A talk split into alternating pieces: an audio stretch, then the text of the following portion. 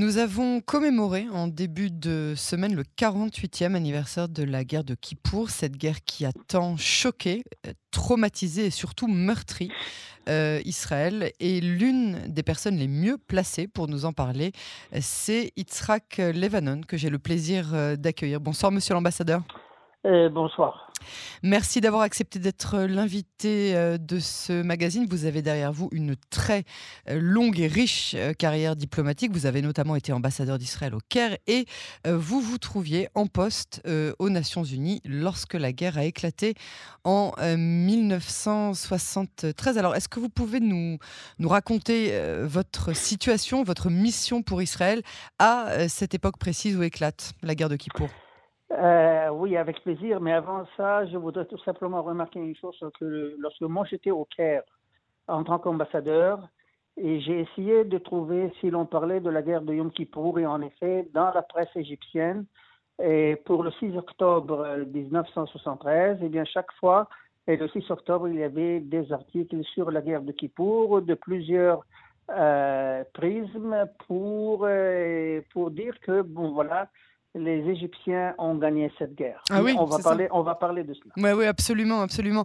Euh, c'est effectivement quelque chose de vraiment euh, déroutant, très intéressant en tout cas.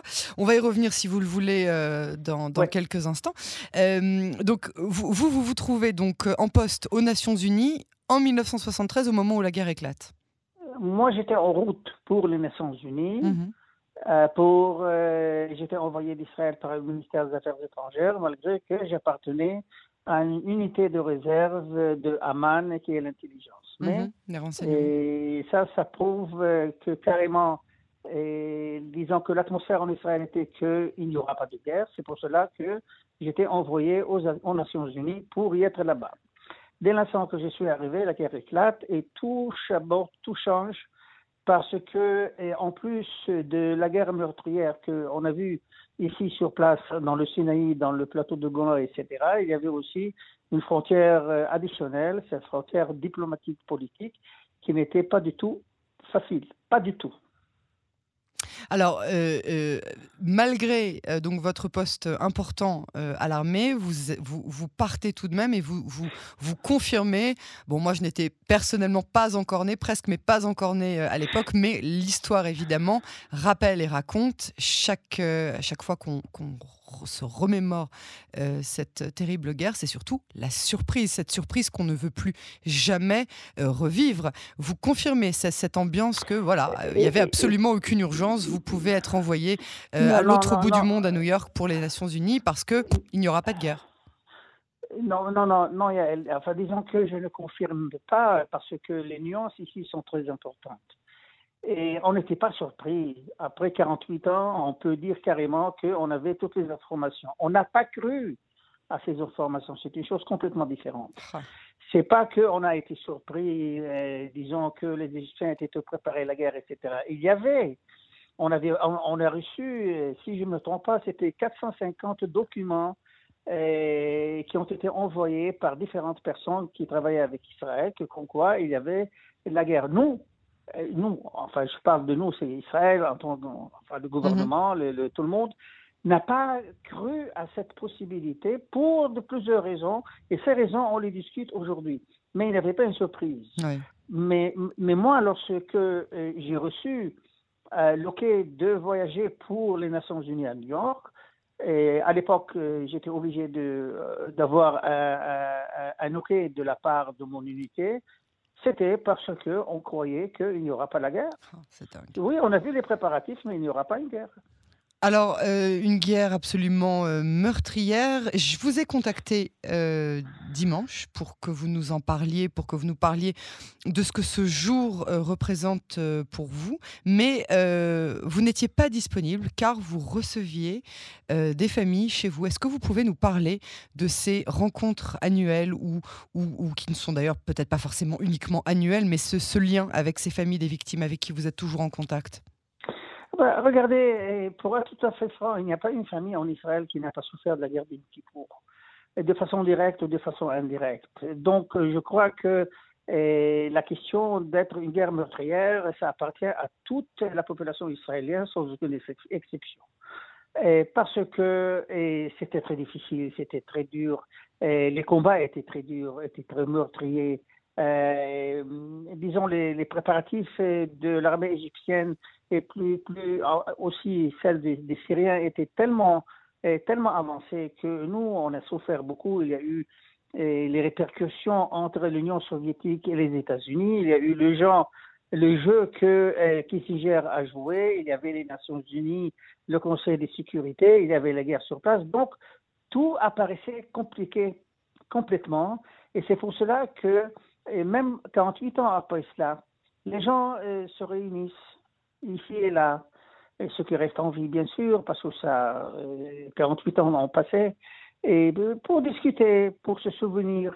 Il y a des programmes à la télévision, on discute ces programmes. Euh, regardez, c'est une chose que malgré le fait qu'Israël, enfin, et définitivement, elle a été la gagnante de cette guerre de point de vue militaire parce qu'elle a été à 100 km du Caire et à 40 de Damas. Mais n'empêche que il y a la douleur des familles euh, qui ont perdu. Euh, qui ne s'atténue jamais, bien sûr. Ouais. Et ça, et ça, c'est pas récupérable. Ceci, disons, euh, à part le fait qu'on se rencontre, on discute, on se souvient, etc., et on repasse à la normale, hmm. et on répète ça chaque année. Et eh oui. Eh oui, eh oui. Alors, on, en parlait en, tout début euh, de, cet entretien. Euh, pour ceux qui ne le savent pas, les Égyptiens enseignent à leurs élèves euh, que ceux qui ont gagné la guerre, jusqu'à aujourd'hui, hein, c'est l'Égypte, l'Égypte que vous connaissez particulièrement bien. donc l'Égypte est persuadée ou se persuade que c'est la grande gagnante de cette guerre. Comment on peut expliquer cela et surtout au niveau historique est-ce que la vérité est seulement contestable? Bah, Regardez, la vérité, elle est relative. Euh, bien sûr qu'elle est contestable, bien sûr que chaque partie dit une chose qui est complètement différente, mais si on regarde les faits, et, j'en doute apparemment qu'on étudie ça dans les, dans les, euh, dans les livres, de, dans, dans, on, éduque les gens en, Égypte là-dessus, parce que tout le monde en parle et, la presse en écrit beaucoup là-dessus. Donc c'est une chose qui est ouverte, c'est une chose qui est connue, c'est une chose qui n'est pas secrète. Ben, regardez, si je prends par exemple le résultat du point de vue euh, égyptien, ce que le président Sadat voulait, eh bien, lui, il voulait la restitution ou, entamer un processus pour restituer le Sinaï qui, qui était euh, entre nos mains. Il a réussi. Mm-hmm. Ça, c'est un fait que personne ne peut le nier. Donc, si vous dites que ça, c'est une victoire, peut-être que oui. si vous regardez, par exemple, le passage du canal de Suez jusqu'à approximativement 30 km du canal et de point de vue militaire, c'est un succès militaire. Oui.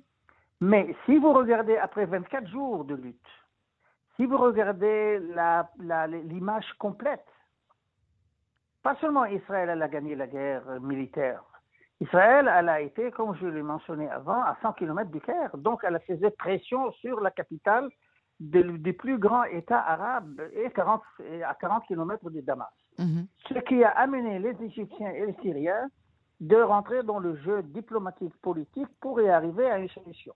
Cette solution a été, avec euh, quelques années plus tard, le, un traité de paix. Donc, dans un certain sens, du point de vue politique, du point de vue objectif d'Anwar al-Sadat, c'est une réussite égyptienne.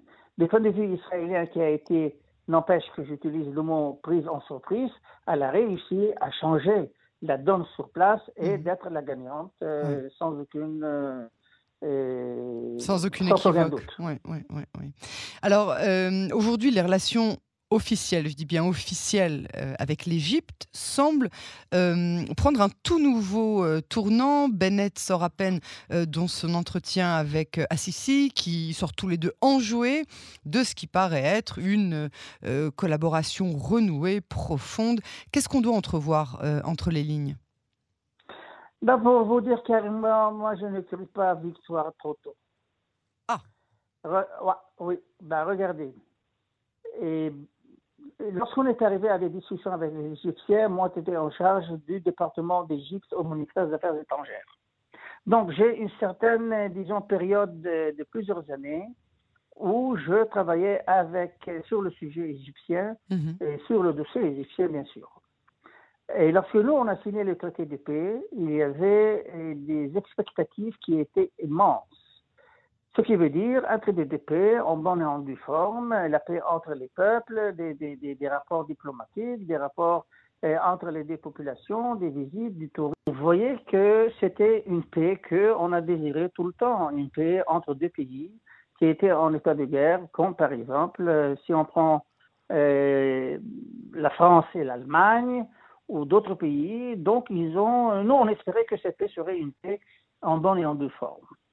Et ce qui s'est passé, c'est qu'après l'assassinat de Sadat, le président égyptien Moubarak, il a changé de cap. Et d'un côté, il a dit que bon, il ne peut pas éliminer le traité de paix, mais d'un autre côté, il voulait retourner au monde arabe en tant que euh, la partie principale qui fait tout dans ce monde et qui serait le leader, le dirigeant de ce monde-là. Et le résultat de tout cela, parce que le président Moubarak a été au pouvoir pendant une trentaine d'années, Mhm. le résultat a été, c'est que de- sur le plan bilatéral entre nous et l'Égypte, c'est la situation actuelle aujourd'hui, on n'a presque rien. Ceci est euh, en contrepartie à ce que nous, oui, on a euh, dans le domaine de relations entre les deux armées et l'intelligence entre les deux pays. Mhm. Donc, on a d'un côté des choses qui sont qui se déroulent en bonne et en due forme euh, entre nous et l'Égypte. De notre côté, il y a un manque euh, qui est que, que ça dure euh, presque plus que 40 ans et qu'à mon avis, il faut le changer. Ok. Je parle des relations bilatérales entre les deux pays. Le tourisme, les, les affaires, Mhm, l'économie, les vols, les- Oui. Tout ce que vous voulez. Alors, j'entendais euh, ce matin que des centaines de milliers d'Israéliens sont de nouveau euh, sur les plages du Sinaï. Il n'y a plus euh, d'avertissement du ministère des Affaires étrangères. Le coronavirus, n'en parlons pas, c'est un vieux souvenir apparemment. Pourquoi, tout d'un coup, ce n'est plus du tout dangereux d'aller dans le Sinaï? Non, c'est pas d'un seul coup, parce que tout dépend de ce que ISIS et Daesh est en train de faire au Sinaï. Euh, et récemment, les Égyptiens ont réussi à liquider, à éliminer un des dirigeants les plus meurtriers qui était dans cette partie-là du Sinaï. Et donc, la conséquence de cela, c'est qu'il y a un peu plus de sécurité, malgré que ce n'est pas une sécurité complètement totale, mais ce qui permet aux Israéliens d'être, enfin, euh, dans certaines places euh, sur le, sur le Sinaï, et pas précisément à côté de la partie nord-est où ISIS et Daesh est en train euh, euh, d'être sur place euh, et d'attaquer les soldats égyptiens. Donc, c'est relatif, et lorsque la situation elle est plus aisée qu'auparavant, eh bien, le ministère des Affaires étrangères dit aux gens que bon, voilà, vous pouvez maintenant, faites attention bien sûr, mais on peut. Regardez, si la situation se euh, dégrade de nouveau, enfin, j'espère que non, mais si par hasard ça se dégrade, euh, de nouveau, le ministère des Affaires étrangères va interdire aux Israéliens d'y aller au Sinaï. Donc, le seul avertissement de danger euh, pour les Israéliens à l'époque, il s'agissait de, Daesh, de l'État islamique, ou, euh, mais, mais pas à aucun moment euh, d'un risque de terrorisme interne au niveau égyptien. Pendant la période de Moubarak, il y a eu. Mhm. Il y a eu contre les Israéliens, à Tabac aussi. Il y a eu aussi contre les Européens. Oui. Euh, le grand carnage d'Aswan à Pluto, euh, où 57, euh, je crois, ressortissants européens ont été carrément liquidés par Mhm. Daesh. Ouais. Mais aujourd'hui, la situation elle est un peu différente parce que l'armée égyptienne, le président El-Sisi, les autorités d'intelligence avec lesquelles nous on travaille, et la situation pour les Israéliens de point de vue danger de la part des Égyptiennes, elle est minime. Elle est beaucoup plus grande, elle est effective, elle est là, elle est sur place. Il faut faire attention lorsqu'on parle de Daesh et de ISIS. D'accord.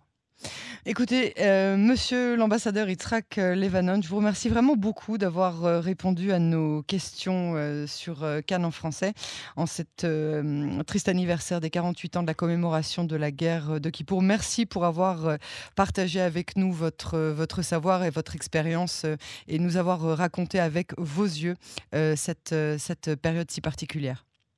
Regardons le bien de cette guerre à la place du mal de cette guerre. Il faut tourner vers le futur et j'espère que les relations retourneront à ce que nous, on arrivait à l'époque d'être euh, des pays en état de paix complète, que ce soit les dirigeants, les institutions, les ministères, la population, tout le monde.